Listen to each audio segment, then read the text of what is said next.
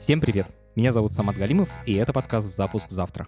Как технический директор я пытаюсь разобраться, как устроены сложные и интересные штуки. Я зову профессионалов, с которым можно поговорить простым человеческим языком.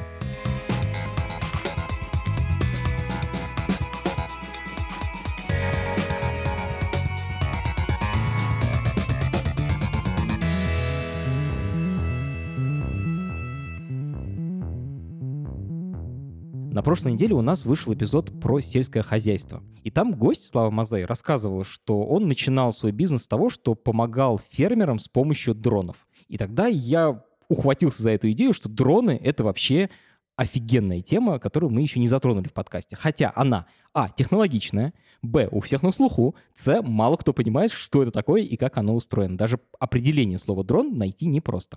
Во всем этом мы сегодня и разберемся. Причем разберемся с человеком, который не только умеет строить дроны своими руками и разбирается в них очень хорошо, но даже умудряется зарабатывать на этом деньги. Это подкаст студии «Либо-либо», и мы его сделали вместе с сервисом онлайн-образования Яндекс Практикум. У практикума есть курсы по разработке, по анализу данных и по английскому языку.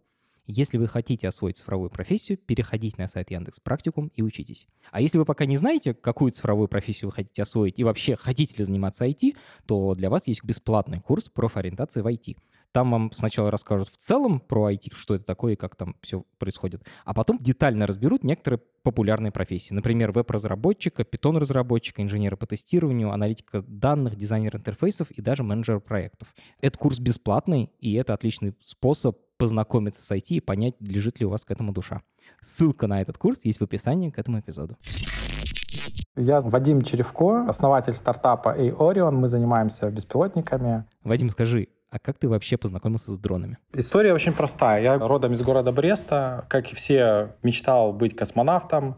Хотел записаться в кружок авиамоделирования. Меня туда не взяли так как э, брали у нас только отличников. И у меня такая детская психологическая травма получилась. Соответственно, уже чуть позже, в возрасте 18-19 лет, я активно подсел на историю авиамоделирования. Через полгода-год я освоил проектирование, строительство самолетиков. Это все как-то было очень просто. С технической точки зрения довольно быстро осваиваемое, и я увидел, что я во что-то упираюсь, а мне хотелось развиваться дальше. И на тот момент, когда я начинал, получается, где-то в районе 14-15 лет назад, тема беспилотников, дронов, она, грубо говоря, только начиналась. Arduino тогда, она только начиналась. И я вот на англоязычных форумах начал активно получать эту информацию, питать просто сутками напролет. Arduino — это платформа, на которой можно делать программирование такое, в смысле роботов. Да. Причем здесь радиомоделирование, я что-то не очень понимаю. Но дело в том, что из радиомоделирования следующий этап, который, что хотелось сделать, это заставить э, самолет или вертолет летать в автоматическом режиме. А, то есть автопилот такой сделать для него. Да, эта тема быстро набрала обороты в свое время. Я тогда на всю Беларусь, наверное, у нас было буквально 2-3 человека кто этим занимался. В России тоже были единицы. На тот момент у нас такой получился небольшой комьюнити, мы активно начали эту тему э, задвигать. Вадим, то есть если подвести короткий итог, получается, что ты 15 лет назад увлекся авиамоделированием и свободное от работы время делал не просто модельки самолетов, которые летали, но еще и пытался ими управлять с помощью компьютера, ну, с помощью автоматизации. Абсолютно верно, да. Перед тем, как готовиться к записи, мы сели с ребятами и загуглили слово «дрон» и увидели там огромный самолет. Я ожидал увидеть, типа, такую штучку, как у друзей, которые взлетают над дачей и фоткают, как бы, меня, моих друзей и дачный участок. А там, типа, самолет американский военный. Можешь вообще объяснить, что такое дрон? Да, конечно, потому что, к сожалению, у большинства людей сложилось яркое впечатление, что дрон — это что-то вроде квадрокоптера, так называемого, если его называть научным сленговым языком, либо мультикоптерные системы, там гексакоптер, октокоптер. У всех вот эта вот история вот с этими мультикоптерами, восприятие с дроном. Но на самом деле это совсем не так. Дрон — это, по сути, робот. Это автоматизированный вид транспорта. Он может быть и автомобилем, и самолетом, и судном, и так далее, и тому подобное. Тут вопрос степени автоматизации какой. То есть есть, как мы с вами говорили, я начинал там с радиоуправления, это, по сути, просто дистанционное управление моделью. То есть самолетик летает, ты увидишь и можешь джойстиком управлять типа налево-направо? Да, это просто радиоуправляемая модель. Другая история, когда у тебя есть полетное задание, и твой дрон может выполнять по полетному заданию какую-то миссию. Не только летать, а еще прилетать, например, фотографировать, доставлять груз, либо что-то еще. Этот процесс автоматизирован. Вот это и есть дрон. Дрон, по сути, это как робот, да.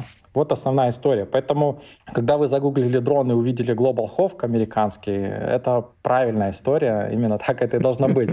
Сначала давай начнем с этих доморощенных квадрокоптеров, о которых все думают, когда говорят слово дрон. Четыре винта, посередине какая-то маленькая штучка, эта штука умеет летать. Можешь аэродинамические принципы рассказать, за счет чего он взлетает вообще? Если мы возьмем базовую историю, когда вот только мультикоптеры эти появлялись, почему они вообще появились, почему они получили такой массовый сегмент у пользователей, все очень просто. Когда начинали вот эту историю с Arduino, робототехникой увлекались в основном программисты, а не авиамоделисты, которые имели понятие с аэродинамикой и так далее и тому подобное. Все хотели всегда быть космонавтами, летчиками, пилотами и так далее. Нужно было какое-то простое решение, которое которое могло бы летать и выполнять функционал минимальный в автоматическом режиме. И получилось, что четыре моторчика с фиксированными пропеллерами лучше всего к этому подходили. То есть, по сути, первые мультикоптеры, ребята, которые делали на американских форумах, выкладывали, это были дроны, сделанные из двух фанерок, палочек, брусков и четырех моторчиков, примотанными ниткой с клеем. То есть это была вообще примитивнейшая история. В центре стояла платка, которая управляла этим дроном, и маленькая батарейка. Вот и все. То есть это айтишники, которые мечтают о летающей штуковине, вот они начали делать квадрокоптеры? Да, то есть из вот этой сферы оно и пошло развиваться активно. Потом за счет своей простоты конструкции... А вот в чем как бы простота? Можешь немножко объяснить? Вот эти четыре вентилятора, почему типа не один большой, почему именно четыре их для того, чтобы взлететь? Ну, если один большой, нужно изменять вектор тяги.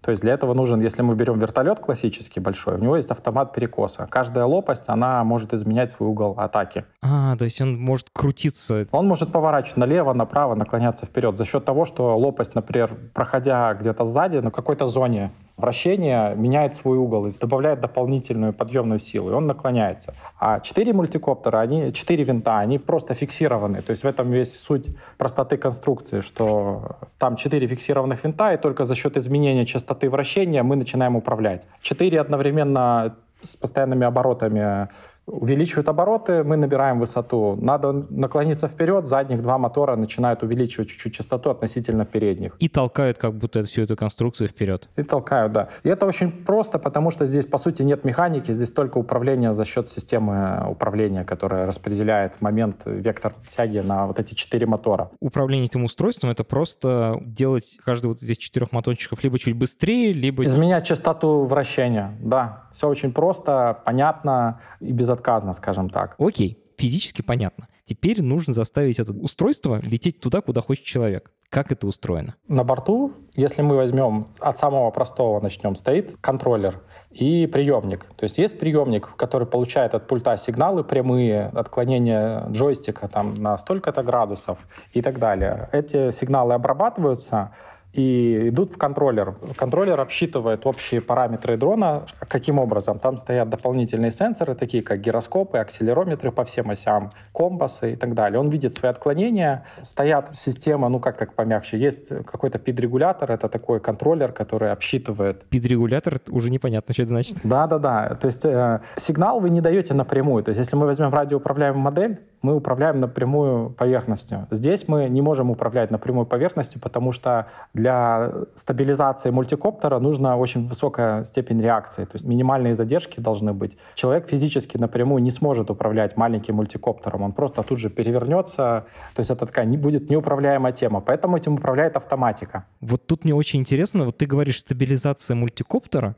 я учился на ВМК, и у нас была довольно хитрая математика, поэтому я примерно понимаю, о чем речь нужно объяснить человеку, который в этом вообще никогда не шарил. Расскажи, как бы, что такое стабилизация? Ну, как бы он взлетел, вот висит в воздухе. Я ему говорю, подвинься вперед. В чем проблема? Да, дело в том, что даже просто взлететь, для того, чтобы взлететь и оторваться мультикоптер, его нужно стабилизировать.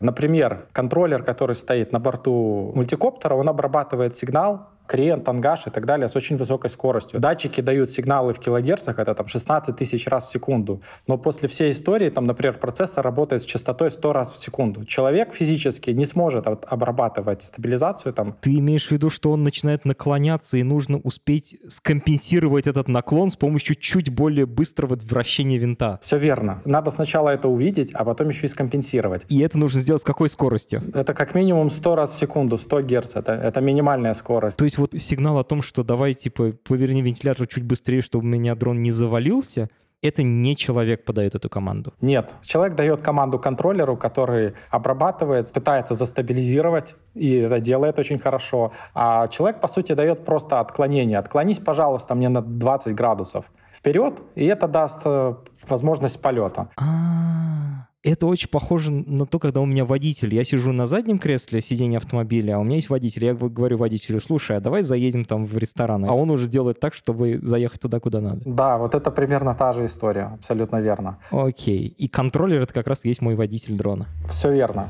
Это первый уровень управления. Второй уровень управления, так называемый, если мы возьмем с вами DJI, те же коптеры, которые все любят покупать, у многих они есть дома.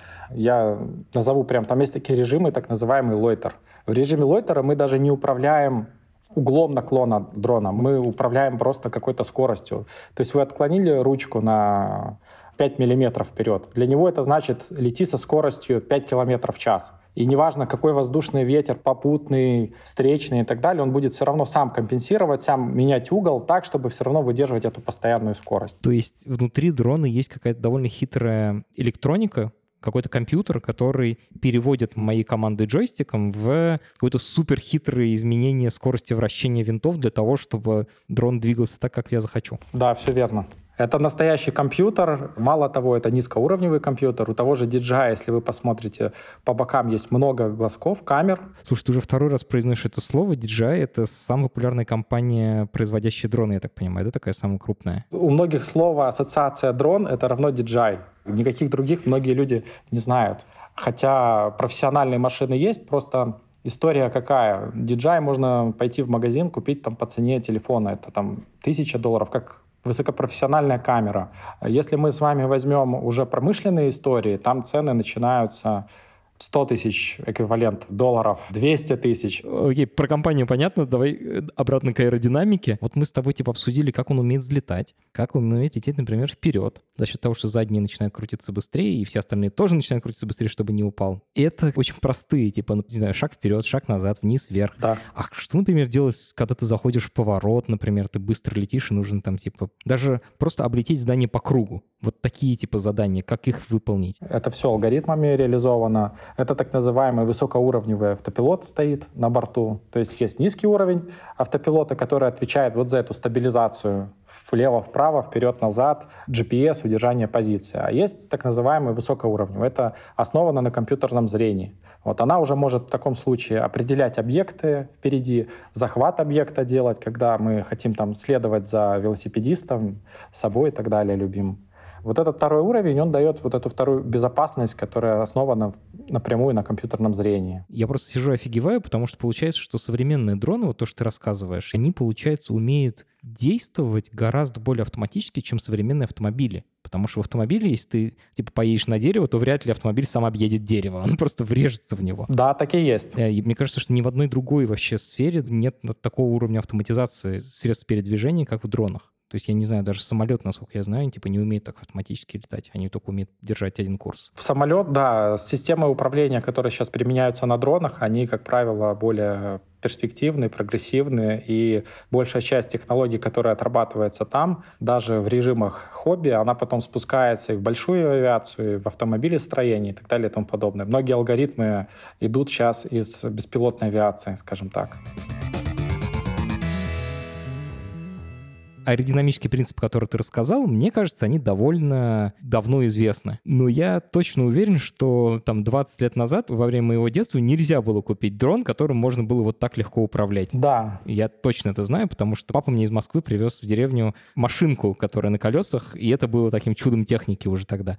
Почему я сейчас могу пойти на Amazon или там на AliExpress и купить дрон за тысячу евро, который будет уметь там кучу всего такого? Типа, что изменилось за последние 10 лет? Основное отличие в том, что появились системы управления. По сути, появились автопилоты разного уровня, которые берут часть функционала на себя. Таким образом, управление стало гораздо проще, user-friendly. То есть, мы, как мы говорили ранее, человек не управляет напрямую моторами э, у дрона, либо еще чем-то, а управляет автоматика. Автоматика стала очень дешевая, телефоны мы тоже увидели за последние годы сильно просели в цене, стали доступными, массовыми и так далее. То есть, по сути, в дроне используется тоже железо, которое используется в смартфоне. То есть процессоры современные стали достаточно дешевыми, и поэтому мы смогли сделать эффективные дроны. Абсолютно верно, да. Сейчас доходит до того, что, допустим, можно собрать, как я говорил ранее, мы там 15 лет назад там стремились собрать дрон там за 30-50 баксов, это был такой челлендж. То есть это для этого и было создано, чтобы продукт стал массовым. Ребята работали с производителями, в том числе, особенно кто в Штатах живет, они имели доступ. Многие работали на этих компаниях, где выпускается микроэлектроника, чипы, и начали появляться готовые решения, датчики, сенсоры специально для мобильных устройств. А дрон, по сути, это такое же мобильное устройство. Та же камера. Поэтому я просто вот пример приведу. 15 лет назад мы там покупали GPS, который имел плюс там инерциальную, плюс компас, это решение могло стоить там на профессиональный дрон 100 тысяч евро. А сегодня такие сенсоры стоят в дроне за тысячу евро. И каждый это может себе позволить. Чувствуется порядок вообще изменения. Перед тем, как заговорить о том, для чего используются дроны, перед этим я хочу про видео спросить, потому что, когда говорят дрон, даже вот когда я представляю себе вот этот квадрокоптер, да, который над дачей поднимается, меня фоткает с друзьями, мне трудно представить дрон без э, камеры. Как это устроено? Как в условиях вот этого летающего аппарата сохранить качество картинки? Как передать эту картинку человеку? Как это устроено? Вот этот один из основных таких узких мест во всех дронах. Мы это видим даже в том, что сейчас продается. Обычно дальность не очень высокая, разрешение не очень высокое. Когда мы начинали там, 15 лет назад, как правило, это была вообще аналоговая передача видео, просто незашифрованный радиосигнал — который занимал большую ширину канала с очень низким качеством. Это 700 на 400, если было разрешение, это прям вообще must-have. Обычно это было и 640 на 480 и ниже. Это телевизионная картинка получается? Это телевизионная картинка с большим количеством шума, который мы собирали во время пролета каких-то населенных пунктов и так далее. То есть, по сути, это было такое техническое видео, которое позволяло просто направлять твой дрон, самолет куда-то, куда-то лететь, удерживать горизонт и так далее. Говорить о какой-то съемке, применении его в любительском дальнейшем использовании не было такой возможности. Как правило, просто ставили вторую GoPro камеру и использовали. На сегодняшний момент дрон сам по себе-то, по сути, никому не нужен. Всем нужна летающая камера. Из-за этого он получил такую популярность. Получается, что Несколько производителей, одни из первых, кто начал интегрировать цифровую передачу данных. Первая история это были, по сути, на базе Wi-Fi стационарного, когда передавалось видео. Сегодня уже используются отдельные протоколы передачи данных. Это похожие каналы, те же частоты, которые используются в Wi-Fi. Сделано это в первую очередь для того, чтобы проходить все сертификации, лицензии, да, потому что можно опуститься на другие частоты, перейти пустые, увеличить в 2-3 раза дальность, там, не сильно не изменяя оборудование, но законодательно никто это не пропустит. Это прям проблема. Так как продукты массовые, должно быть все просто, поэтому все сидят на Wi-Fi частоте, которая доступна по всему миру. На сегодняшний момент добились уже хорошей передачи данных, там, Full HD. История передачи данных, этот прогресс двигал не только история с беспилотниками, с дронами, сколько вообще, в принципе, потоковое видео в интернете. Оно двинуло тему очень сильно. Появились э, истории с э, сжатием очень сильным, без потери качества, что позволило в маленький радиоканал, мы всегда ограничены в радиоканале, мы очень ограничены шириной его. Вадим, про радиоканал хочу тебя спросить, потому что я уверен, когда ты начинал делать эти самолетики аэромодели, то у вас э, были специальный передатчик, радиопередатчик и радиоприемник.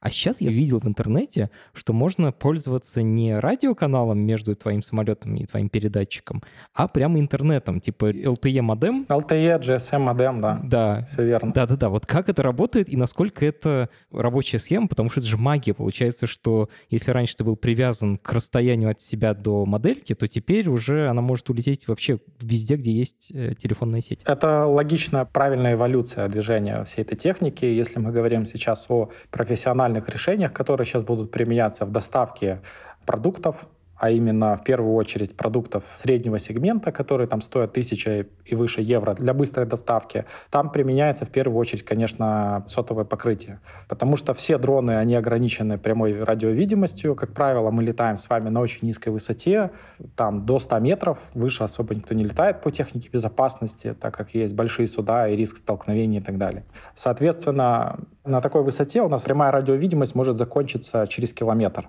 особенно если у нас там какой-то дом впереди и так далее.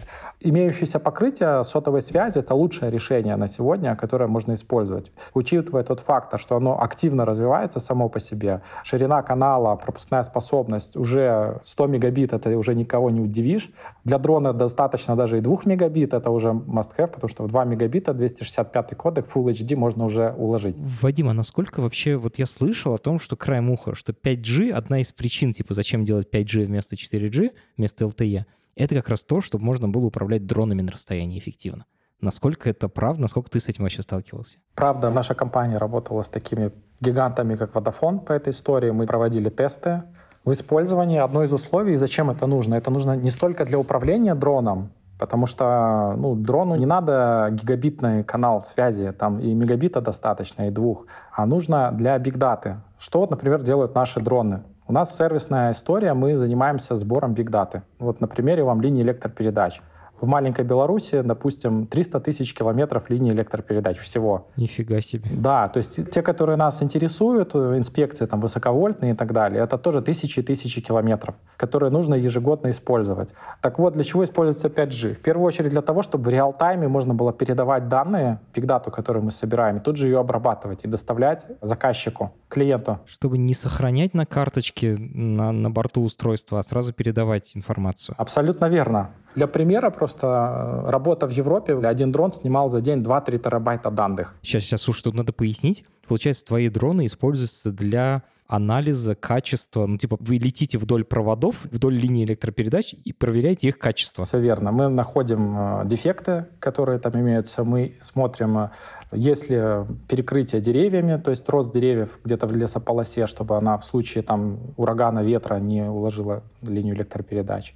Мы смотрим провис провода и много-много других факторов, которые там есть. Это только я вам на примере линии электропередач. Еще есть нефтегазовый сектор и все другое. То есть мы занимаемся сервисом. И для того, чтобы этот сервис сделать реал-тайм, естественно, нужен довольно большой поток данных, которые мы можем передавать. И для этого, собственно, и делают 5G, потому что это следующее поколение, которое позволит оцифровать мир, сделать его копию Google Earth будет совсем на другом уровне. Окей, мы с тобой как раз уже про это заговорили. Расскажи, для чего используются квадрокоптеры, а для чего используются другие типы дронов, и так мы с тобой потом перейдем уже к другим типам дронов. Я бы не выводил бы квадрокоптер в какой-то отдельный класс. Это просто класс вертикального взлета и посадки. Здесь может быть и вертолетного типа. Вот, например, наши образцы, они имеют тип классического вертолета визуально, хотя это такой же дрон, просто он аэродинамически в раз-два лучше по характеристикам. То есть, когда мы говорим о профессиональном использовании, Сейчас это в основном инспекция. Инспекция, то есть типа слетать сверху, посмотреть? Сбор данных, да. Допустим, летают города с помощью термальных камер, смотрят утечку домов. О, офигеть, то есть проверяют типа энергоэффективность зданий? Конечно, зданий, теплотрассы и так далее планируют их э, дальнейшую реконструкцию. Это один из вариантов применения. То есть мы с помощью дрона делаем э, большой полигон города, снимается город в определенном диапазоне с помощью спектральных камер. То есть это камеры, которые видят цвета не как мы, а видят типа красным то, где тепло, и синеньким там, где холодно. Все верно. Да, но это обычно для визуализации человеческого восприятия это обрисовывают в красный, белый и так далее. То есть она видит тепло на самом деле, тепловое излучение и его фиксирует. В конечном итоге склеивается полигон, делается большое количество снимков, после этого это скармливается нейронным сетям, которые умеют обрабатывать и дают советы, где в первую очередь надо. И можно типа понять, где в городе происходит выброс тепла на улицу. Да. А это значит там, где теряется энергия. Типа можно сэкономить. Огромное количество энергии. Можно посчитать, это очень большие потери. У тебя есть такой проект? В том числе, да. Мы в России делали такой проект. Вау, а какой город? Тюмени делали. А, это типа там, где холодно, так что там экономия энергии там. А, а какие результаты? Какие здания обычно самые плохие? Понятно, что панельки, хрущевки, так называемые, да, которые требуют давно реконструкции, утепления. Вадим, а как это выглядит для жителей? То, что мы делаем, у нас он имеет раз, диаметр винта, размах ротора 2,5 метра, довольно тяжелый, большой, там 25 килограмм. То есть если мы берем маленький дрон с магазина, это там около килограмма весит, это 25 килограмм. Но за счет того, что у него очень большой диаметр винта и очень низкие обороты, он гораздо тише, чем маленький дрон, который мы покупаем как, э, для использования как видеокамеры себе. Соответственно, это одно из требований для того, чтобы не нарушать покой граждан, не привлекать внимания, поэтому он может работать в любое время суток, и никто его, по сути, не видит. Звучит жутковато, по ночам летают дроны, и тебя снимают сверху, а ты даже этого не замечаешь. Именно так, да. Слушай, а 25 килограмм не страшно, что сверху свалится на человека? Просто килограмм даже, мне кажется, опасно, а 25 это же много. Опасно, конечно, поэтому у него есть несколько степеней защиты. Одна из первых — это система авторотации, то есть я вам рассказывал, что есть на порту есть компьютерное зрение, он определяет безопасные зоны посадок. В случае там, отказа двигателя, силовой установки он может спланировать. Он переводит угол лопастей в отрицательный и как листик начинает планировать э, в эту точку. Авторотация — это значит, даже без двигателя он потихонечку сам сядет? Да. Вертолеты, на самом деле, довольно безопасный тип транспорта, потому что при выполнении вот этой авторотации никаких проблем нет. Обычно в большой авиации, вот если происходят аварии у вертолетов, это, как правило, неопытность пилотов, неумение авторотировать. В случае с автопилотом он обучен, и он всегда авторотирует одинаково хорошо он исключает ошибку. Это первый уровень э, защиты. Второй уровень защиты, там стоит система спасения в виде парашюта. Если он видит, что у него там отказало что-то другое, или там автопилот, например, отказал, и его нельзя перезапустить, в таком случае выпускается парашют. И он довольно мягко приземляется, и все остаются целы, невредимы, все хорошо. Ничего себе, даже это продумали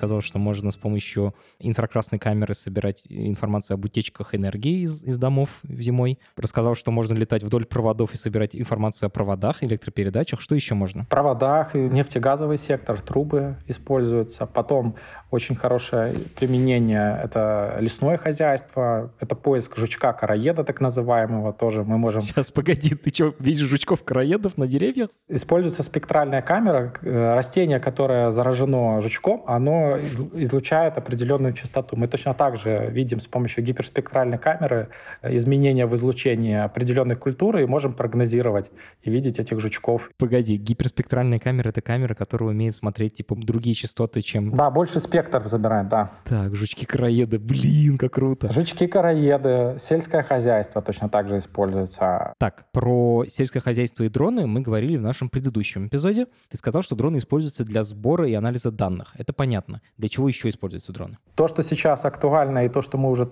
и в том числе и мы используем, и набирает тренды, это доставка грузов и Допустим, если мы говорили сейчас о сельском хозяйстве, это внос удобрений. Так, расскажи по отдельности сначала про доставку грузов, а потом про удобрения, потому что я думаю, что доставка грузов — это типа фантазия Джеффа Безоса, и он постоянно про это говорит, что Amazon вот скоро дроны будет доставлять. Но в реальности я не слышал ни разу ну, типа о промышленном применении. Есть э, маленькие дроны, которые могут носить, вот Джос Безос, там, Amazon, они рассказывали о доставке конечному пользователю. Пока, конечно, это выглядит фантастически. Ну, типа к тебе домой прилетает. Ко мне домой, да, прилетает дом, мне на окно, многоквартирный и так далее. Это пока все фантастика. Или там пиццу доставляет. Кто на фантазии тут людей, они э, хорошо развиваются. На этой фантазии э, создано большое количество стартапов, они успешно собирают на это деньги.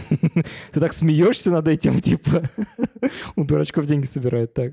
Но результатов мы не видим. То есть никто еще пиццу пока никому не доставляет. А пять лет уже как минимум, в том числе и Amazon заявил, что вот вот оно будет. Какой есть реальный сектор? Есть так называемая предпоследняя миля. Есть районы, горные, северные районы, где нет дорог и так далее, где доставка с помощью дрона большого, который может взять 150-200 килограмм, даже тонну, мы, например, брали серийный вертолет, серийно выпускаемый, и делали с него беспилотник. И это самое правильное решение, потому что он уже засертифицирован, у него уже есть большой налет, и это возможность реального бизнеса за короткий срок, запуск реального бизнеса, да. Ты хочешь сказать, что ты берешь готовый вертолет, на котором летают люди, и ставишь в него компьютерные мозги, которые позволяют ему взлететь и лететь, типа... Именно так. А человек там внутри сидит при этом или нет? Нет, конечно. Все, мы забываем о человеке, его нет. Расскажи, что за проект? Есть проект, мы делали несколько вертолетов.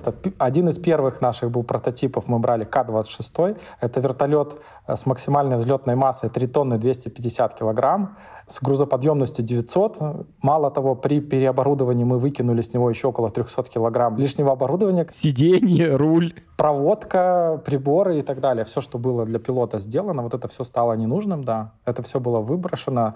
В общей сложности мы сэкономили порядка 300 килограмм веса, увеличили грузоподъемность. К-25, да, называется вертолет? К-26, да. К-26. Откуда он взлетал, куда летел, что доставлял? Это было в Минске, под Минском. У нас частный аэродром мы купили себе для испытаний. Нормально. Я компьютер себе покупаю, ты себе купил аэродром. Ну, да требует работа. То есть идея какая? Мы что-то тестируем, тут же выходим и это проверяем, а не тратим много времени на выезды. Потому что изначально мы снимали, арендовали аэродромы, программисты стоят дорого нынче, их время, оно довольно дорогое. Поэтому мы этот процесс оптимизировали. А, то есть тебе выгоднее как бы посадить их рядом, чем гонять их туда-сюда. Поэтому у нас свой аэродром, там все находится, люди туда приезжают, на месте это все очень быстро происходит. Я вам так скажу, мы где-то в пять раз могли сэкономить э, скорость разработки, увеличить ее. Слушай, и я много слышал про, то есть сам говорю про то, что программисты дорогие, но такое, типа, программисты дорогие, поэтому купили аэродром, меня еще не было. Классная история. Расскажи про, вот, типа, вот этот, у тебя частный аэродром, у тебя там программисты сидят, все твои технари. К-26 оттуда взлетает? Да. Куда летит? У нас есть зона, у нас есть рядом еще соседние аэродромы, которые нам разрешают э, летать. Мы засертифицировали, получили временное разрешение как беспилотник. Нам закрывают небо на этой высоте. Мы подаем официально заявки и выполняем полеты с пункта А в пункт Б. Вадим, это все звучит как такие тестовые полеты. А было что-то уже реальное где-то в мире используются дроны для доставки грузов? Для груза только-только все начинается. Вся проблема в том, что на сегодняшний момент все зарегулировано. То есть нужно получать сертификат. У нас, например, сертификат временного пользователя. Мы не можем заниматься предпринимательством. То есть мы можем заниматься изучением, мы можем продать эту машину. Это связано с юридической проволочкой, которую сейчас готовят, меняют правовые акты в этой истории. Почта России, на самом деле, в России очень хорошо заняла такую позицию руководящего звена, которая помогает сейчас многим компаниям это провернуть. Насколько я знаю, сейчас в ближайшие годы будет налажена работа на севере, в северных районах снабжения, потому что, допустим, на сегодня как это происходит? Поднимают Ми-8. Ми-8 загрузить, это там надо 8 тонн груза. Деревня может ждать пару месяцев. Мало того, есть сезонная история, Зимой, когда нужно этими же Ми-8 начинают доставлять вахтовых вот этих ребят, которые работают по вахтах там на вот этих нефтебуровых. И с ними, кажется, доставляют грузы. Да, соответственно, есть э, районы, там есть э, зоны по времени, там в декабре, когда все резко едут домой на новогодние праздники, и, соответственно, эти вертолеты заняты. Никакой доставки грузов речи быть не может. То есть у них это прям такое больное место. Соответственно, из-за того, что нету нормального снабжения, люди не хотят там оставаться жить, хотя, в принципе, могли бы развивать эти города города северные. Вот одно из решений такое, это будет с помощью беспилотников на постоянной основе там ежедневная доставка грузов. А как в мире это устроено? То есть, получается, ты говоришь, что в России государство идет навстречу, и сейчас скоро будет типа изменений крупные. Да. А в остальном мире? Примерно на таком же уровне. Сегодня этим могут реально пользоваться только военные ребята. Потому что им закон не писан? Они себе сами делают законы, да, у них с этим все хорошо. А, ре, а реальный, экономи, реальный экономический сектор, он очень сильно зарегулирован. Мы точно так же работаем, например, с ЯСой, с Европейской системой сертификации по этой теме. Есть на, наработки по применению в Австрии, Австралии, Швейцарии и так далее. В том числе вот у нас один из проектов есть как использование как вертолета крана для доставки робота на обслуживание ветряка. Ничего себе. Вот представьте, что есть ветряки, да, есть компания, которая разработала робота, который умеет обслуживать лопасти, ремонтировать их и так далее. Этот робот весит 120-140 килограмм. И тебе его надо поднять на высоту вот этого ветряка, он может быть там 100 метров. Да, его надо поднять, его надо не просто поднять, а очень прецизионно туда зафиксировать, чтобы он мог закрепиться за эту лопасть и начать с ней работать. Вот у нас есть такой проект, он очень интересный, глобальный, потому что это энергетика, энергетика готова платить, скажем так. Задача очень интересная, классная, и применение в том числе в морях, потому что большое количество ветряков, оно используется в море. Что это значит? Это значит, что дрон должен не только уметь взлетать, садиться и прецизионно, но должен уметь сажать и взлетать... С воды? С воды, да, с платформы, с корабля. Ну, то есть не с прямой воды, а с платформы корабля. Это движущаяся, как правило, движущаяся платформа. Это тоже усложняется, есть качка и так далее мы тоже такое делали. По сути, у тебя одни чуваки сделали робота, который умеет чинить лопасти, а другие чуваки сделали дроны, которые доставляют этого робота к лопастям. Раньше это было бы как? Типа пришел человек, забрался наверх, что-то посмотрел, починил, спустился вниз. Да, это прям сложно было. Надолго останавливался ветряк, вплоть до того, что эту лопасть снимали, демонтировали, это техника, техника не может заехать постоянно, то есть это большие издержки были, довольно сложная была история. Вадим, ты военных упомянул, для чего военные используют дроны? Как правило, это разведка для артиллерии, Второе — это военные МЧС, это тоже военные, правильно? МЧС очень хорошо используют для поиска потеряшек, например, в Швейцарии, в Альпах, в горах большое количество потеряшек, на Алтае в том числе. И поиск их — это целая проблема. То есть вот живое применение с помощью дрона, который может закрывать большие территории постоянно, он не устает. Это не то, что пилот вертолета, который бывает, например, непогода и просто не отправляют авиацию, потому что это небезопасно. Можно еще и потерять пилота и спасательную команду, которая спасает этого человека. Вот одно из применений — это найти с помощью дрона, даже если мы там в непогоду потеряем машину, ничего страшного, это не такая великая потеря. То есть это человек, который вдалеке где-то потерялся, и его нельзя быстро вытащить? Да. Вот просто когда ты говоришь дроны, да, первое, что мне в голову приходит, это, конечно, это американская программа, по которой они, нарушая свои собственные законы, убивали людей с высоты расстреливали и вот это все. Двойные стандарты. Это везде применяется. Я хотел от этой темы ее обойти, но да, это правда, это очень эффективно. Против этого, по сути, нет борьбы как таковой. То есть, если мы говорим, там, глушилку поставил, ну, это от, от очень примитивных машин, да, можно поставить глушилку, и она не может работать в зоне постановки помех. Как я вам рассказал, там многие современные машины используют компьютерное зрение, используют альтернативные источники навигации, и они полностью автономны. То есть, если вы даже ему поставите помеху, и у него нет сигнала, она ему ему и не нужна. Он сам найдет колонну, определит, что это вражеская колонна, потому что она там находится в зоне, где не может быть мирных своих там соратников, да, и начнет это дело уничтожать. Полностью автономно. Полностью автономно. И потом нам показывают эти кадры по телевизору. Не хочу даже в эту тему убраться. Я скажу, что это ужасно, и я надеюсь, что этого не будет. То есть я знаю, что это будет, но надеюсь, что этого не будет. Расскажи, пожалуйста, про то, почему эти дроны военные они почти всегда с фиксированным крылом, то есть они как самолеты выглядят. Когда говорят гражданская авиация, дроны, я себе представляю штуки с крутящимися крыльями, ну типа квадрокоптер или, или вертолет в крайнем случае. Вот ты рассказал, что вы переоборудовали вертолет. А когда говорят военные дроны, что израильские, что турецкие, что американские, они почти всегда выглядят как самолеты. Почему это так? Самолетный дрон имеет большую дальность действия, как правило. Типа то, что мы видели у Турции, ту программу, которая есть у России, Орион — и у американцев это, как правило, идея какая, что этот дрон может летать там 24 часа.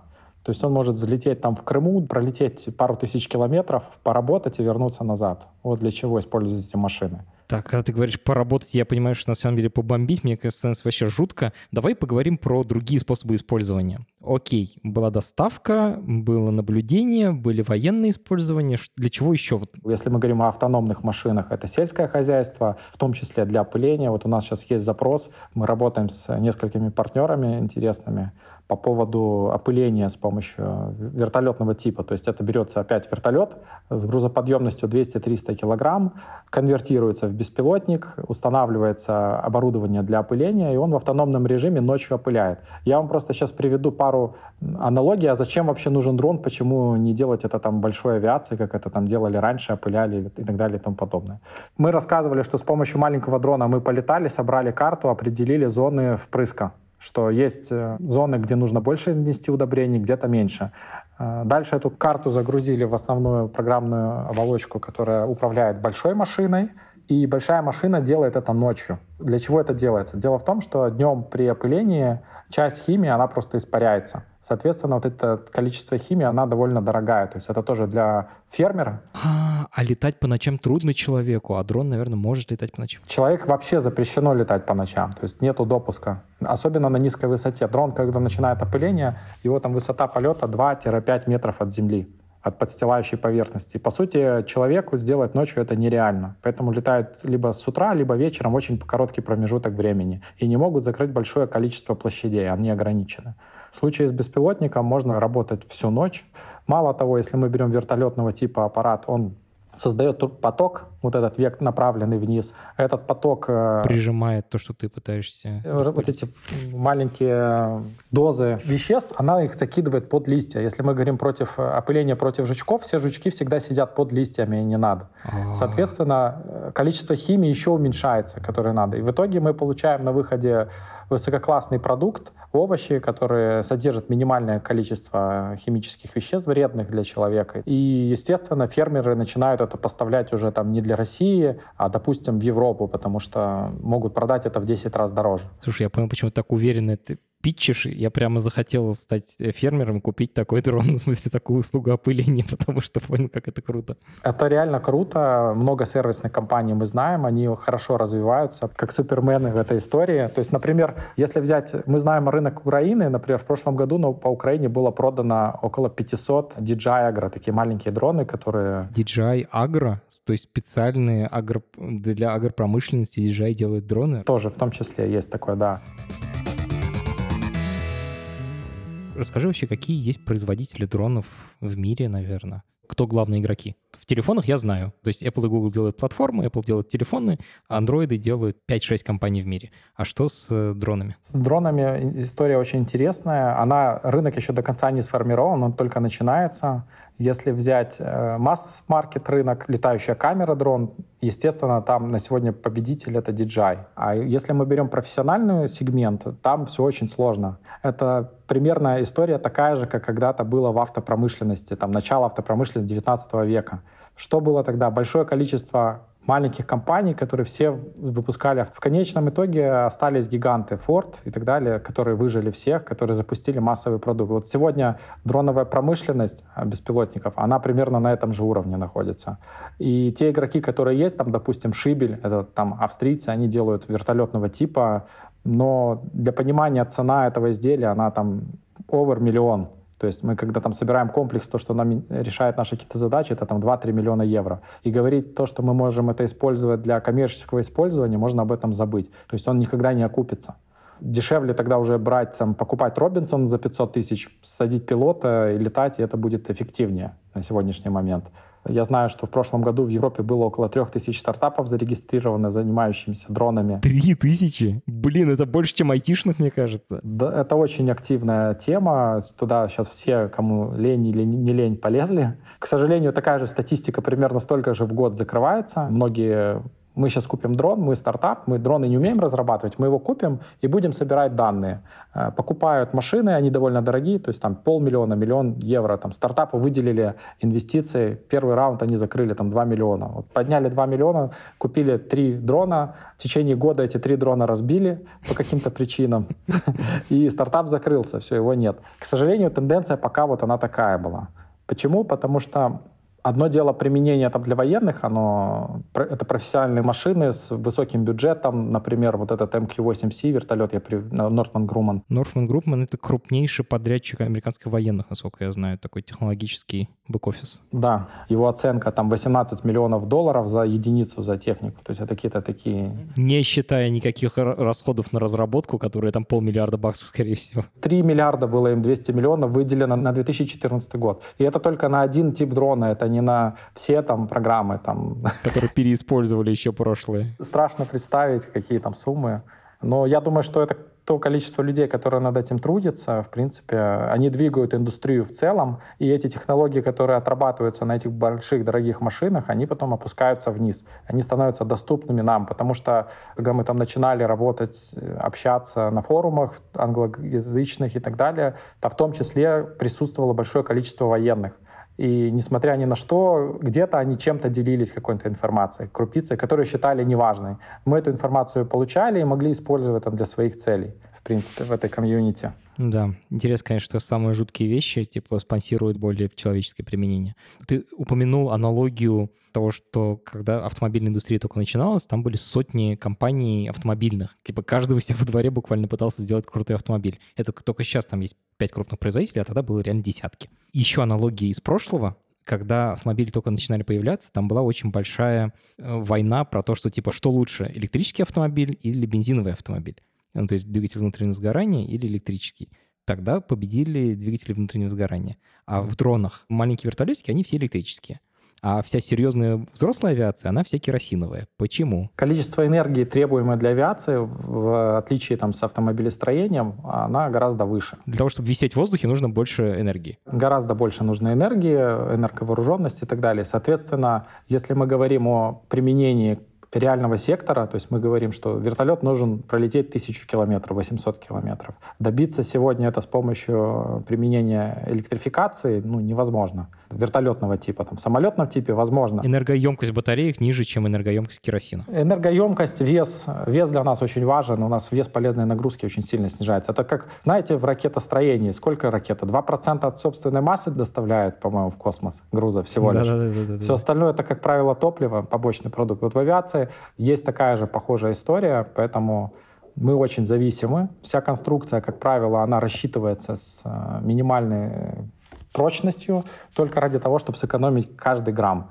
И поэтому на сегодняшний момент выгоднее использовать керосин, э, топливо, бензин и так далее. А вот в твоих дронах, Вадим, вот размер про DJI я понял, они все маленькие. Про большую авиацию поняли, там только керосин. А вот эти вот типа 25 килограмм дроны, они какие? Вот 25 килограммов у нас он электрический. Как правило, его применение, оно требует э, до двух часов полетного времени, мы добились такого параметра, и дальности до 100 километров. Это закрывает большую часть потребностей, а именно то, что мы говорили о сервисе, о сборе данных, нам, в принципе, дальше летать не надо, потому что есть регуляторы, которые запрещают, по сути, тебе просто не дадут полетный маршрут там закрывать такими большими дистанциями. В конечном итоге тебе все равно нужно вернуться назад. Поэтому нам вот этой дальности достаточно. Вадим, а вот расскажи, пожалуйста, вот почему мы не летаем на дронах? Ну, раз вот это все типа так офигенно, можно типа все перемещать и дешево, и быстро. Почему нет аэротакси, которое нас возит там из точки А в точку Б полностью автоматически? На сегодняшний момент в первую очередь это сертификация. Регулирующие органы на сегодняшний момент еще не создали базу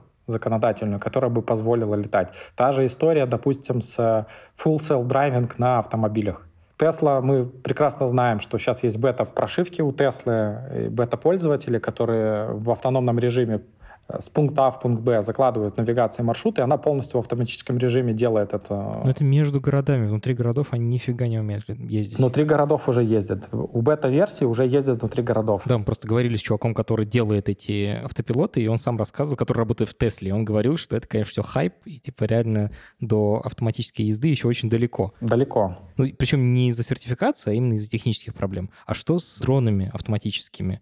Ты хочешь сказать, что типа это все уже сейчас можно было бы прямо сейчас сделать нам просто закон не позволяет? Да, все именно так. Много есть э, компаний, у которых уже есть готовые продукты, которые летают с пункта А в пункт Б. Мы еще, вот у нас К-26, три года назад были первые полеты. За это время мы очень сильно тоже продвинулись с этой летающей лабораторией. И по системе управления могли бы идти на сертификацию. Мы идем сейчас на сертификацию. Мы работаем с регуляторами по этой истории. То есть вот этот К-26, который ты говоришь, это вертолет, который, в принципе, можно посадить там двух, я так понимаю, пассажиров, да, минимум? Восемь. Восьмиместный вертолет. Господи, восьмиместный вертолет. Тонна грузоподъемности, да. Блин, это маршрутка настоящая. То есть у вас уже есть э, софт, управляющий программы, который позволяет без... Полностью в автоматическом режиме. То есть я заказываю в приложении, ко мне во двор садится вертолет, я в него загружаю семью, и вот прилетел. Ну да.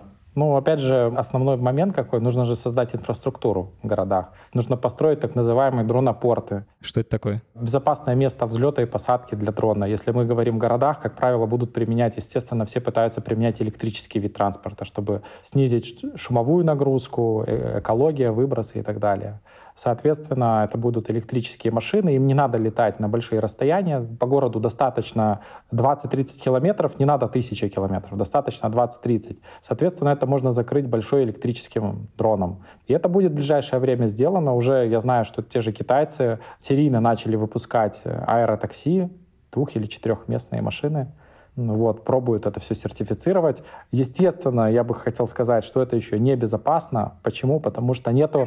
Я как раз задумался о своих детях. Нету налета. То есть для начала, если э, взять эволюцию развития всей этой истории, нужно начать с грузов. Вот, ну, первое, что мы должны все получить, это доставку рояля к себе на дачу, допустим, да, если мы говорим о большом дроне.